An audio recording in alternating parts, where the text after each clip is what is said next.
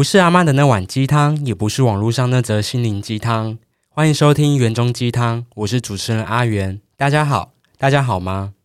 随着社会发展以及社会压力，我们开始意识到，除了肉体上的疾病外，还有看不见的身心灵疾病。今天邀请一位朋友来跟我们聊自身的忧郁症经验。欢迎黄卫，嗨，Hello，你要不要跟大家简单的介绍一下你自己？嗯，嗨，我是黄卫，我治疗忧郁症应该也有四五年的时间了，是因为我其实没有去仔细的算过那个时间点。然后我现在在待业，我之前学的是设计，然后我一直都是做跟设计没有关的工作，对，因为主要都还是跟人互动比较多。嗯，但我觉得在跟人互动的时候，会让我在生活上面比较有动力。嗯，我觉得不管做什么样子的工作，好像都会跟人有关系耶。嗯，但我之前上一份工作有尝试过做内勤，但是跟人比较少的时候，会感觉到比较孤单，比较没有那种动力被充足的感受。而且会感觉蛮封闭的。对，因为我觉得在这一个症状上面，其实会需要很多的互动，因为这个互动会让我感受到我还是活着，然后身边还是有很多人，或许是需要我。是对，我们今天可以好好的来聊一聊。那好好聊一聊之前呢，我觉得可以跟听众朋友分享一下我跟你是怎么认识的。可以。我们就是在以前无印良品工作的时候认识，大概三年前吧。对。然后我只记得我好像是为了要消谈那个 Muji Mails 里面的什么优惠嘛，然后所以我才去想说，好吧，那我去找你。哎呦，说出来了，说出来了。对 啊，就这样啊。对，对，然后后来就是我们大概失联了三年多之后，嗯才在今年又重新相遇，在交友软体上面。对，因为我就想说，哎、反正也没什么事情，那我就来看一下。然后，哎、没想到哦，原来是你这样。然后想说，OK 啊，那我们我觉得可以 update 一下我们的近况，这样子。好，那我们接下来就进入正题。嗯，当初怎么会知道自己得忧郁症的？我其实一直以来都有一个习惯是压抑心情，在呃国中、高中、大学的时候，其实我都一直蛮不快乐的。在升大学大二的时候，我觉得我好像需要寻求一个专业的管道，然后去了解一下我到底心情发生了什么状况，我是不是需要帮忙。是所以那个时候我就跟家里提议说：“诶，我想要搬出去，自己先静一静。”是然后再就是我去找了心理医师，我自己感受到有一个病逝感，其实是在于我觉得任何事情如果都没有达到我想要的标准的话，我会呃很失望、很失落，然后甚至是在我可能觉得我没有一些能力，像是搭大众运输，会觉得还没有到站是一件很恐慌的事情，就是我会不自觉的觉得说，为什么车子还没到站，是。或者是为什么人这么多，然后我会不由自主的感觉到很紧张。其实我以往会觉得这些可能只是自己在紧张，是可能没有什么。但后来我有发现身体上面有一些状况，就例如说我可能会有种很想昏倒的感觉，嗯就我会觉得那好像是血糖低了，但是事实上是其实生理在告诉我说，诶，有一些状况我可能需要注意一下下。是对，所以从那个时候开始，我就去找心理医师，然后去了解我现在这个状况到底是发生什么事情，然后使用药物去辅助自己能够好好的休息。那这样的话，我还蛮了蛮想了解一下的是，你当初那个高中跟大学的环境是压力很大的吗？有没有发生一些比较具体的事件，让你会觉得每天都会觉得自己的标准不到，然后压力真的好大的那种事件？我觉得像如果是国中的话，因为那个时候会有很多人因为我的性别气质对我抱持了一些偏见，就例如说他可能会觉得我很娘，或者是为什么我都跟女生说话是这一类型的事情。所以国中的时候比较常会遇到，可能人家会骂我，或者是孤立我这些事情，然后让我每一天其实，在上课的时候是很紧张的，就是我其实也不太敢去上厕所啊，或者是自己一个人走在走廊上，我其实也会有点担心。是对，就是那个时候会有一种感觉是。好像有人在监视我，这个感觉好像我听我的心理医师说，其实他也是病视感的一个因素之一，是感觉到自己被监视，然后放不下心来，而且会有点一举一动的去看自己的行为。对，嗯，甚至我觉得状况比较差的时候，是连走路都会。没有办法走，就是大家可能对忧郁症的了解是到说，呃，心情沮丧，没有动力去执行任何事情。是，但其实严重的话，它会去影响到你生活的能力。就例如说，你可能想要起来煮顿饭吃，或者是走出房间的门，然后走路，这一些比较大家觉得他很日常的一些行为，他都可能没有办法达到。嗯，这个会是在我觉得我在治疗我这个疾病的时候，很嗯很大一个挑战。嗯，因为我觉得刚刚在听你的一些班上的一些叙述啊，我自己个人回想到我国中那一段期间，跟你好像蛮相似的，因为我们都会觉得，毕竟。同性恋在这个社会跟这个世界，毕竟还是占相较于异性恋还是比较少的嘛。那我们其实性别特质也是非常多元的。对，所以我们呃，毕竟我们是同一个年代的人嘛，所以我们在那个时期的时候，其实整个社会的风气也没有到现在那么的开明。是，所以我有寻求过心理医师。哎，嗯。就是那时候学校的辅导老师啊，就会想要跟他分享说：“哎，我喜欢男生是正常的吗？”嗯，所以你是大概那个时候就了解到自己喜欢男生吗？嗯，我是国小时候喜才知道说我是对男生很有感觉的。嗯，其实我在国中、国小、国中、高中，我觉得有一个很感谢的资源是学校会有辅导教师，是，然后会有智商师能够去陪伴，是。那个时候，其实我在午休时间是睡不太着，嗯，所以我都会趁午休或者是呃升旗的时候，就会去辅导室去了解一下自己的状况，然后顺便聊一下说发生了什么事情，有一个出口。是对，好像辅导室是一个很重要的存在，它是非常重要，大家都好像会忽略掉辅导室。但其实我觉得，如果现在还在就学的，然后正在被自己情绪困扰着人，可以寻求身边有效的资源。对，我觉得在节目的刚开始啊，我们聊到辅导室，我觉得也想要提倡一个观念，就是我觉得在学校啊，你去辅导室不代表你不正常。对。因为很多时候外界的一些言语啊，都会觉得哦，辅导室就是感觉你精神不正常才去的。可是反而越要是装正常，我们反而会压抑掉很多自己心灵层面的东西。就例如说，你意识到自己压抑嗯自己的情绪，对。那当时候身边的人，例如说家人啊、朋友啊，有没有意识到你开始慢慢的不一样了？呃，身边比较近的朋友会知道。但其实我觉得养成这个习惯，毕竟还是从我开始的嘛。是是，压抑自己的身心灵，然后不愿意分享出来，其实是从那个时候就养成习惯到现在。然后我是到比较去年开始，比较愿意学习说去表达我的情绪是什么。我觉得为什么会很生气，是为因为什么？是然后去挖说，呃。我真正在意的事情，或是我之前发生了什么事，所以我会习惯性的去压抑它。嗯，对。那慢慢的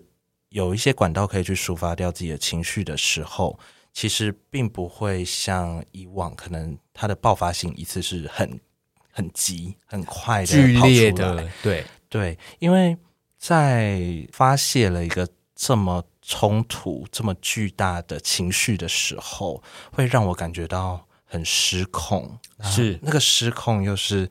好像没有一个能力可以让它降下来，嗯，就是它就是一个开头。你就会觉得说一下子就要冲到极点，对它冲了，那就是要洗偷偷洗了，就要洗下去。是。对，然后就会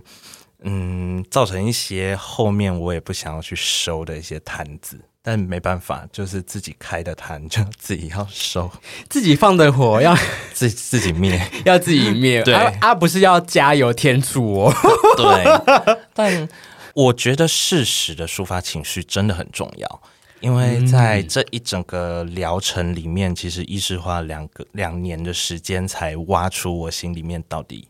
放了什么东西。嗯，对，就是我觉得了解自己的情绪，然后适时的去抒发，觉得难过就哭，然后觉得开心就笑，这一些事情都是很日常可以去做的，因为压抑只是有点像是延迟了你要去面对这个情绪的时间。而且你是埋下一颗种子，对，是。那其实想要还想要跟大家分享的是，我觉得了解情绪这件事情，如果不知道要怎么做的听众朋友们，可以先去搜寻“情绪”这个字，你就会发现，其实情绪有很多种。除了我们的喜怒哀乐之外，还有很多种，例如说你是嫉妒啊、生气啊，还有很多种比较细节的东西，我们的认知上的情绪。对，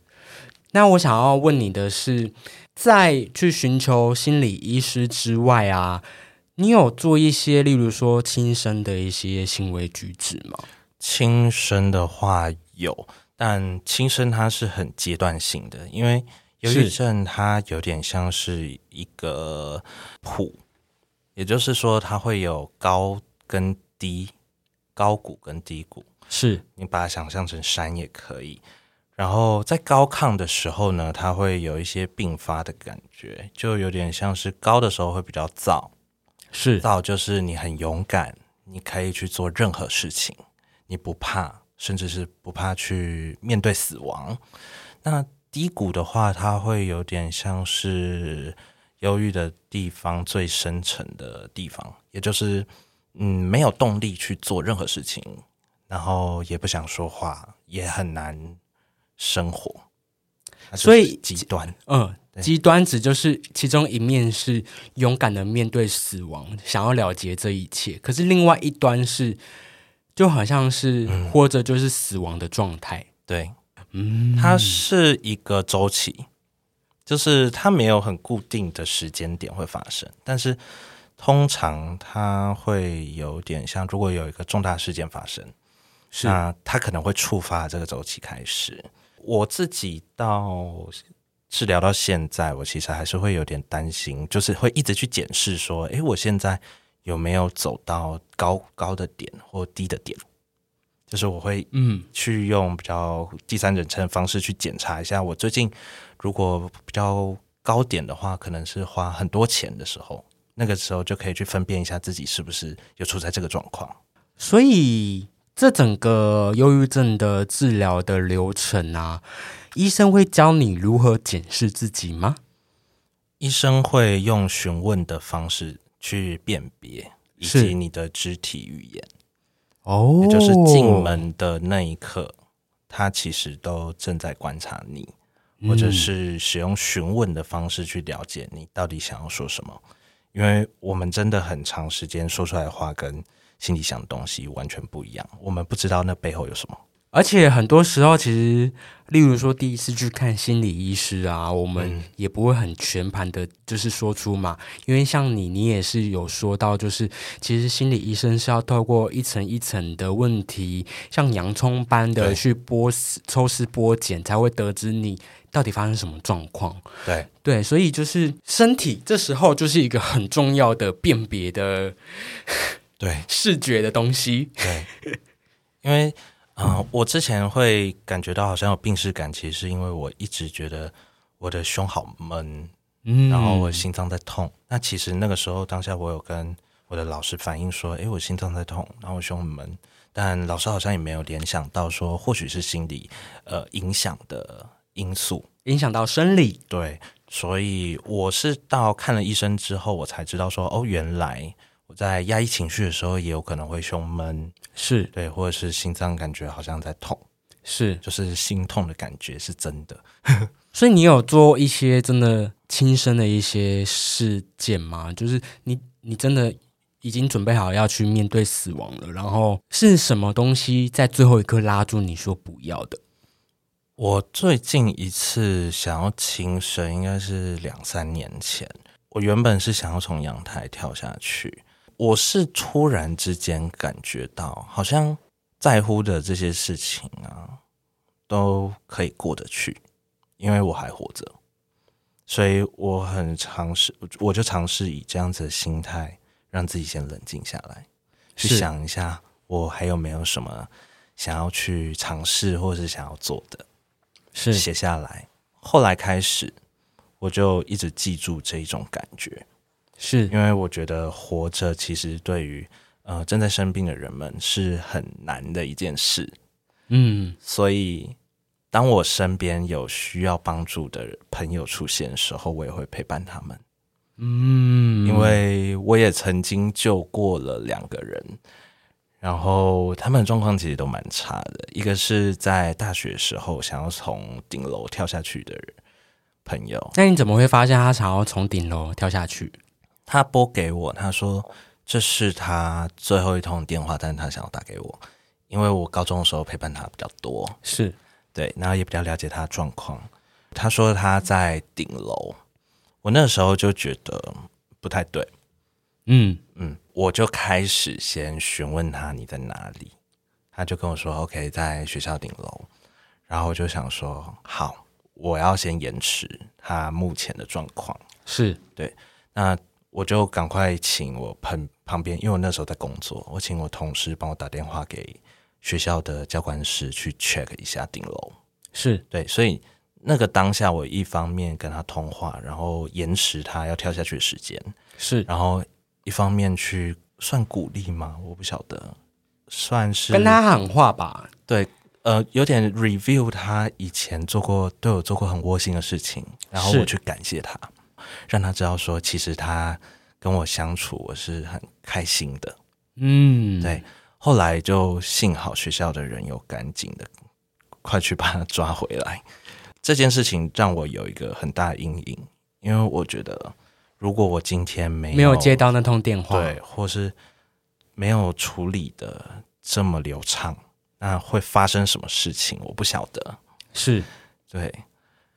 嗯，后来只要我身边朋友有跟我求救，我会让他们了解到，其实求助、求助于他人是一件很正常的事情。如果你真的没有办法一个人面对，你可以摊出来说一下，我们看可不可以帮助你。是。对，那在你呃要分享下一个就是你救朋友的故事之前呢、我觉得在这里我想要先跟听众朋友先打个岔，就是听到这里的呃听众朋友可能会觉得这一集啊非常的沉闷，但是你如果刚好你觉得最近真的是胸口闷啊，或者是真的很闷闷不乐的，你刚刚听到以上的这些行为举止跟故事的时候，你觉得反而是让你更往下沉的时候，请务必要寻求正确的管道去抒发你的现在的这个痛苦。是，对对对对，那你可以分享下一个了。嗯，我觉得我可以补充一下，就是如果要去辨别说自己有没有病逝感啊，其实可以上网查一下，有一些测验可以去测测看。因为以往我们可能在学校测那一些呃测验的时候，我们可能会觉得不以为意，是但其实那些测验非常重要，因为那些测验在你非常真诚的填写的时候，你会更了解自己的状况。所以我会建议说，如果未来真的有碰到这些测验，或是想要去测的，是以真诚、真实、诚实的方式去测验，因为那是你的测验，那是你的状况，嗯，你不要骗自己哦，不要骗自己。必须要为这个测验而负责。是对，所以他才被设计出来。那我第二个故事是，他没有很明确的说他想要呃轻生，是但是他用他的习惯跟他的行为让我感觉到好像不对劲，就是经常的酗酒，或者是经常的跟我说，嗯，他觉得非常不快乐。嗯其实我那个时候有跟我心理医师讨论说，我要不要协助他或陪伴他。但是心理医师给我的建议是，我先把我自己顾好就好，先不要一起，嗯，因为他会担心我可能没被有他影响吗？对，呃，也不算影响，就是没有余力照顾自己。是对所以我觉得，如果要陪伴一个人，必须要好好考量自己的状况，因为当我们状况如果都不好的时候，就是两个人一起掉，不如交给专业的人去协助。我觉得这件事情如果拉回来起比较轻松一点的话题的话，就是我觉得除了忧忧郁症之外的一些人生的课题，例如说两个人谈情说爱，嗯，就是前提之下，我们每一个人都要先顾好自己，才有办法去爱别人的道理是一样的。对，嗯嗯，主要还是以自己的状况为主啦。是对，嘿，嗯、你意识到就是他开始酗酒啊、不快乐的时候，然后去咨询一下你的心理医生。对，然后他就说叫我不要，也不是叫我多不要多管闲事啊，反正他就说我照顾好我自己就好。嗯那个时候我其实还是有一点点嗯矛盾，我会觉得说为什么我不行帮？因为很长我们都不会感受到病逝感，然后我们会觉得我们有能力处理这些事，但其实很长时候，其实我们没有过得非常好，没有把自己照顾得非常好。那个非常好是的意思是说，我们没有真的把它处理掉。还没有处理完自己的问题之后，还要去忙着解决别人的问题。对，就是真的没有必要这样子。我觉得，所以我那个时候就决定说，我让他知道我在哪里看医生，然后跟他说一下，我感受到他的病史感已经有出现了，然后去用测验的方式去问一下他有没有超过两周，可能闷闷不乐之类的，然后就清楚知道他其实也是深受疾病之苦了，他其实一直也都有在治疗。是，然后我那时候就跟他说，我其实很想要帮他，但我其实目前状况也没有到很好，所以我会希望他如果真的需要帮忙的时候，可能跟我说一下，或者是呃求助别人。是。对，之后我们其实就直到现在我们都没什么联络。那他，那你知道他现在过得还好吗？我其实也不晓得哎、因为我觉得我们关系很很妙。我其实会觉得说，如果你真的想跟我说，你再跟我说。是我怕我太主动的去询问，或者是提供他不需要的这些协助，会是一个负担。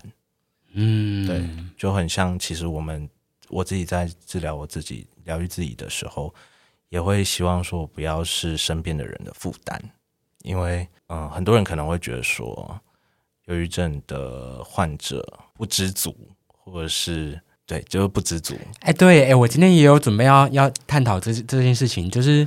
有知名的综艺大哥，哎，什么什么意思？我知道，对，说什么在节目片段说忧郁症是不知足，那请问我们时时刻刻都应该要这样吗？我觉得这件事情不是建立在知不知足的问题上面，诶，对，我觉得他可能搞错一个重点是，嗯，忧郁症其实它有点像是一个感冒，是那是个感感冒，你想打喷嚏的时候，你会忍不住。是，所以，如果把它当成是一个打喷嚏的行为来说，你今天发生了这些脑部的变化是很难去克服的，或者是你需要花一个很大力气，所以那跟知不知足其实没有什么相关联性。嗯，我觉得说任何话之前都要先经过大脑，嗯怕招惹，没关系。对，就是我觉得应该也算是习惯了，每一个人都想要各说各话，嗯，然后就是随顺人家啦。我觉得，就人家要怎么说，我觉得只要了解自己的价值，去肯定自己，知道自己想要什么，然后知道自己的情绪，把自己活着，其实都是一件不容易的事。嗯，那你刚刚也有提到，就是说，哎、身边的人啊，会不会觉得，呃，要怎么去跟你们做互动？那我觉得这时候刚好可以聊聊到我们，呃，有一个访纲里面，就是有聊到说，那你自己在这个治疗的过程中，你觉得你要不要跟大家分享身边的朋友如果遇到这样子的状况的时候，要跟你们怎么相处，跟怎么互动？我认为只要倾听就够了，因为，嗯、我觉得这个不单单只是在跟我们相处之上需要注意的事情。例如说，你今天可能交男女朋友，或者是跟家人、爸妈，都会遇到这个沟通的课题。是，也就是说，当一个真诚的倾听者，不需要给任何建议，嗯，这样子就够了。而且不要急着给出任何建议，又或者是说 加油。加油，加油，对我来说还好。可是我觉得好像有一些人对于有有些人加油还蛮敏感的。会，因为加油，我自己听起来是那可能是一个语助词，就是我们可能在呃比赛或者干嘛，一定都会喊个加油嘛。所是以他其实他的目他的初心也是知道你很辛苦，是所是以想跟你说一声加油。他知道你很辛苦，呃，然后在这一整个疾病里面，我觉得我学习很多的地方是，每个人说出来的词汇，它其实都有很多意义或是定义，但我们可以去选择那个定义，就是我们怎么去看这件事情的？对，要怎么样让自己比较好过，是就不要再对自己那么苛求。对，我觉得如果用生活化来比喻的话，刚刚给我的画面感是，我们走在路上被石头踢到了，可能我们在有一些病逝感的时候，我们会一直觉得为什么这颗石头要挡住我今天的去路？对，但是以当然你也可以用另外一个角度，就是说我绕过去了就绕过去了。嗯，我其实蛮相信每一件事情都有一个安排，或是它是一个机缘。就是例如说，我可能最近在找工作非常不顺畅，这件事我其实也有在思考，说会不会其实这一个一整个时间都是让我想清楚我到底想要做什么。其实我在之中也有很多很矛盾、很拉扯的地方，就是会觉得说啊，干为什么找工作怎么那么不顺？是但一定的，另外一个心情又会想说，哎、这不顺，就是为了要让自己想清楚。然后我有跟心理医师说这件事情，他有跟帮我分析，他说，因为我其实都还在探索这些事情的阶段，是我以往如果是以往的我，我会很冲动的决定，然后很冲动的进去一间公司，或者是很冲动的离开一间公司。又很容易后悔。对，但他有发现我这一次有暂停一下了，有嗯停住感受跟去思考它未来性，是所以我觉得只要有感受到自己的进步，这样子就够了。嗯，因为我们太容易会把这个标准拉得太高，但其实反过来看，自己已经进步很多，做到很多事情了。对，而且我觉得甚至也不用用到“进步”这个词。人生如果还活着，你还张开眼睛的任何一刻，我觉得都还是有希望的。对，对，就算你有几天没有进步，你也不用觉得说自己很糟糕。嗯，适时的肯定自己，给自己一点信心，我觉得就会有所进步了。对，因为我自己有一个肯定自己的小方式啦，就是我睡前的时候我会闭上眼睛，然后放是松，有点类似像冥想对对那一种，有点像冥想。然后我会先感谢我的身体，因为我的心脏还在跳，我还是在呼吸，然后我很健康，我可以很自由自在的去做我想做的事情。我会先嗯谢谢我的身体，然后去回顾我今天做了哪一些事情，我觉得很棒，很开心。会再接到我期待明天会发生的事情，然后就这样睡着。嗯，因为我相信呢、就是你可能在治疗期间，在呃忧郁症其实也会影响到睡眠，这是一定的。对，对我觉得在睡觉时候一定会胡思乱想，所以我觉得这个方法可以分享给很多听众朋友。嗯，是一个可以帮助入睡，跟让你每一天活着都有属于你自己的意义。对，因为我们如果都没有回顾，那会是一个很可怕的状况，就是你会搞不清楚你做了什么事。因为我们要正视过去，才有办法踏向明天的未来。对，嗯，就例如说，其实像现在啊，我们所属的这个月份，就是甚至是今年都会，我都会觉得，哦，终于在随着长大这个年纪啊，就会发现，其实好像这几年的变动真的是越来越大。对，甚至无论是自己的生活啊，或者是大致整个世界嗯，战争什么的，好像都慢慢的在鼓动的感觉。因为我他已经酝酿很久了，我觉得是，很多每一个人也是在经历了疫情之后，开始正视自己的身心灵的健康。没错，对所以我觉得这可能会跟集体意识有关，嗯，因为大家都是在为自己着想了。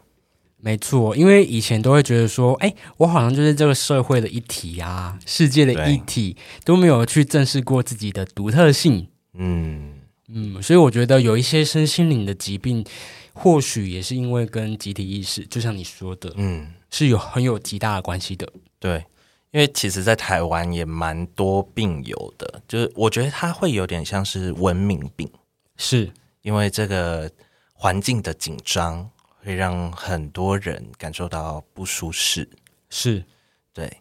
那有意识到有病耻感的人，他会及早的去寻求专业的协助。但如果还身在水深火热之中，那就要看他什么时候遇到一个人，跟他说：“诶，这个是可以寻求协助的。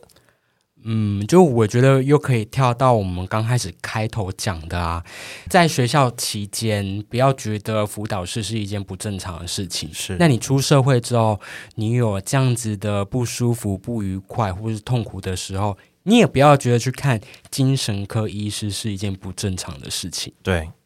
而且到后期，其实精神科它慢慢转型更名为身心，所以在医院的话比较多会有像身心医学科是，这些都可以看。对，但是我想要问一个比较私密的问题，就是你的家人有发有发现你得忧郁症吗？我不确定他们当时的资讯有没有辨别出来，但我在后面有跟他们说，就是我我搬出去之后，我有跟他们说我目前的状况是这样，是。对，然后我也不希望影响到他们，所以才搬出去住。那他们当初的回馈是什么？他们其实有跟我道歉，因为我在小时候有发生一些状况，那那些状况可能也是促成的原因之一。就例如说，我爸妈知道我是同志，我出柜的时候，他们把我囚禁在家里一个月，换学校啊，不准我与外界联系这些事情。然后在那个时候，我觉得其实已经埋下一些原因了。嗯对，然后到后期其实也有蛮多类似的状况发生。然后我在那个时候其实跟他们坦白说，我目前在治疗，然后也跟他们说，其实那个时候发生的事情啊，它对我来说很重大，是它对我来说是一个很大型的事件。所以我妈那个时候的回应是：所以我现在要跟你道歉吗？然后呃我其实对我当下我也觉得说，哦，对，好，也不是，我就只是让你知道说，哎，这一件事情发生，其实对我来说有点重要。是然后也是这样延伸到现在，我也一直在找怎么跟家人相处这一些方式或者是细节要怎么去注意，是让自己好过一些，也让家人能够更了解我，然后彼此相安无事，这样就 OK 了。因为好像长大后跟自己的原生家庭都会有嗯很密不可分的关系。对，但我也是尽力的去了解他们为什么会有这样子的反应，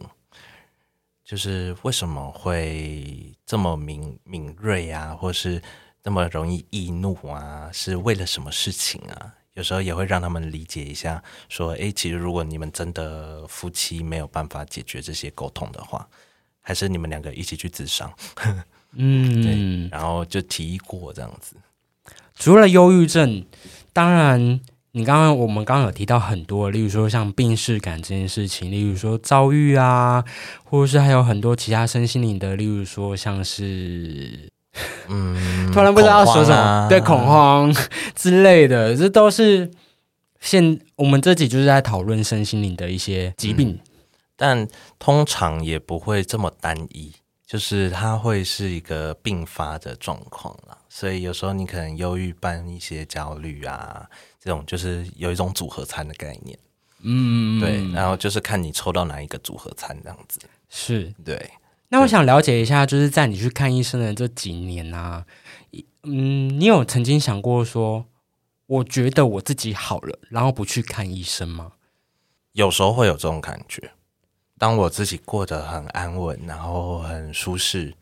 感觉到愉悦的时候，会觉得我好像好了。是，其实我也有在阶段性的去调整药物的辅助，也就是说，我以前可能这个睡眠的药啊，我要吃两颗，可能是七十 mg，然后我现在只要吃四分之一。那我在做调整药物的这个动作的时候，是有跟医生讨论过，哦，有跟医生讨论过，是，有一起讨论，然后一起去检，然后观察。所以到目前，我其实对于睡眠药物的使用已经快要可以戒掉了。嗯，然后，但情绪上的还在观察中，要慢慢来。嗯因为我觉得药物它没有办法是一切的根治的一个工具。有一个原因是药物它很像毒品，会有戒断反应。嗯，对你没吃，你就是会觉得说，诶，真的有不对劲的感觉。没错，对，就像喝酒一样，对就是很很可怕哎、嗯，我吃那个药是血清素，就是会让心情、大脑感觉到开心，会分泌脑内啡的东西。是，没吃的话，我觉得头好晕，好晕哦，嗯，好痛哦，这样子就会很不爽。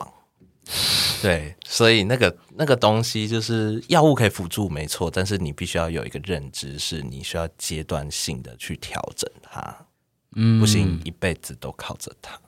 对，没错，对因为毕竟我们还是人，我们不能被药物控制。对，那我想了解一下，就是你在这几年啊，在治疗的过程中，你有没有遇过真的实际上在现实生活中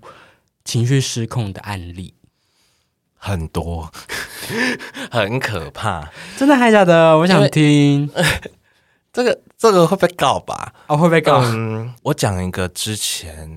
在国中的时候好了。好，国中的时候，因为我们那一天刚好要毕业，就有一个同学他打电话给我，他就问说：“诶，我在做什么？要不要出来啊？就是庆祝我们毕业了。”是结果讲到一半，我就说 OK 啊，然后后面就开始换另外一个人接电话，他就开始骂我，这样子就是骂你轮流，怎么突然骂你啊对，？就是一个有点像恶作剧的概念，哈？也就是说，就是接连番的讲出他们可能心声，觉得我是怎么样的人啊，然后里头也有我在国中里面很信任的人，所有人都在里面，对，然后当下我其实真的有点就是大受伤，因为我觉得，哎，干怎么这样？那那呃，后来我就有点情绪暴走，刚好我身边就是有我的文具那些东西，然后那也是我第一次尝试想要轻生，剪刀想要往我身上刺，但刚好我妈就看到了，然后她就跟我抢那把剪刀这样子，然后我妈就跟我说，就是先冷静下来，安抚我情绪这样子。也是因为那件事情，我其实对于那些国中同学会怀抱着一种憎恨的心态。嗯，那个憎恨其实它延迟到了我可能两年前我才把它解开。嗯，嗯，那个恨有点像在恨自己。我觉得有很多时候那些情绪都不是针对别人，那些情绪都是针对自己，对，因为会很自责的觉得说，为什么我没有办法把这个情绪处理掉？所以我觉得忧郁症最大的敌人还是自己，就是怎么克服我自己，怎么去触碰这些情绪。所以其实也不会像是大家可能感觉到，我们可能对于世俗所有事情都憎恨，或是讨厌，或是看不惯所有事情。其实看不惯的，我觉得我自己是看不惯我自己，嗯对，是在自责、内疚嗯。居多。嗯你讲到这里啊，我觉得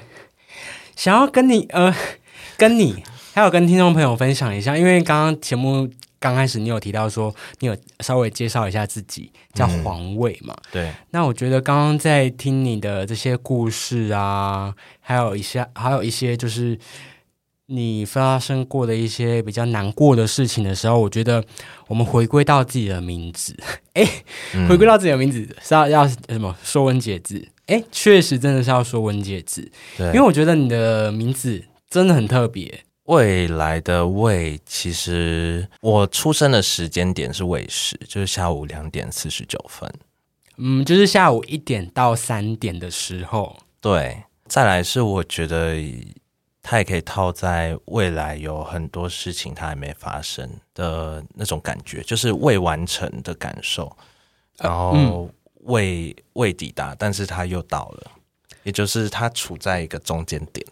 所以我觉得凡事都是最好的安排。为什么呢？是因为我觉得你取这个名字，就是你来到这个世上一定是有意义的。因为我觉得“为”啊，它其实在我们的《说文解字》里面有否定词的意思。我觉得你前半生都在否定自己，现在这个年纪正是你要准备好要怎么样去面对那个曾经否定自己的你之外，你要怎么？样子去开始你的未来的时候，对，然后又再又又再加上你是双子座的关系，双子就是一个一正一反的关系，所以我觉得很有趣耶。嗯，哎，怎么怎么这个节目变得很像那个在算命的？有没有？我觉得有很多事情在当下没有办法很客观的去观看它或审视它。但没错，经历一段时间，大概就能够了解，有点像是在看猜谜的游戏的状况，逐渐在解我们自己生命上面的一些题目。对，身在当下完全没办法，就是要等等看，观察看看。嗯，对。刚刚有聊到一个点是什么？例如说，我们发生一件事情的时候，我们会去思考 why 为什么？那其实。活越久，就会发现其实很多事情没有答案。就例如说，我们刚刚有提到说，生活上面的石头，嗯，你不用去问一颗石头说你为什么会在这里。对，我觉得重视自己的情绪是真的很重要一件事啦。你刚刚提到的，就会是很多事情的开端。你如果不去面对自己的情绪的话，那是我们。在探讨了这个身心灵疾病的开端开头，就是你只是 delay 他要遇到你的时间而已。对，我觉得如果拿我自己来分享啊，我觉得很多时候我自己年轻的时候也都会习惯去忍耐，嗯，也是一样，跟你选择用压抑的方式去隐藏自己的情绪，所以我很常，例如说 那种国高中要跟人家住的时候，我都很容易跟人家吵架。嗯，吵完架之后就会觉得说，哎，真的很后悔，就是我为什么会这样子做？但事情发生了，对，就。如果以我自己方面来说的话，我很幸运，就是每次发生这种事情的时候，我的生命中都有出现很好的贵人跟朋友出来承接我的一切的时候，我觉得真的非常的幸运，对。那你要不要分享一些，例如说你刚刚有说到的，你每天都会感谢一些事情，那你要不要在节目的最后啊，分享一下最近想要感谢的人？我觉得还是自己诶，因为感谢自己能够好好活着，还有这一些勇气去尝试，像投递更多工作，无怨无悔的去做任何尝试，然后去信任自己都能够达到。我觉得这就是一个很值得感谢的事情了。就活到现在这个当下，其实都非常的感激。我自己有把这个力气留着，继续变得更强壮，然后想要去帮助其他人。像金曲、金钟、金马，任何人得奖的时候，我觉得都会感谢很多人。但是都往往忘记感谢自己，因为有些时候某一些社会的定义会觉得这样子的行为举止会不会壮大自己？可是我觉得这件事情，学着感谢自己，不只是建立在你有身心疾病的时候可以感谢自己。对，嗯，当你觉得，例如说你现在真的是无所事事，然后你也觉得每天都找不到你人生的意义的时候，我觉得可以先从感谢自己还活着去做一个开始。对，不用吝啬的去肯定自己。你当初在呃遇到你现任的男朋友的时候，你有一些纠结吗？或者是有一些什么故事吗？换作是我，我是忧郁症的时候，我根本不会想要谈恋爱耶。因为把自己照顾好的时候，其实就会想要谈恋爱，因为就会感觉很孤单。然后我觉得孤单这件事情，其实也是一直都在我这整个人生里头啦，很需要爱。对，但后来就会发现说，其实最重要的还是自己给自己爱，就是肯定自己这件事情。嗯所以就不会去一昧的向别人索求这个情感，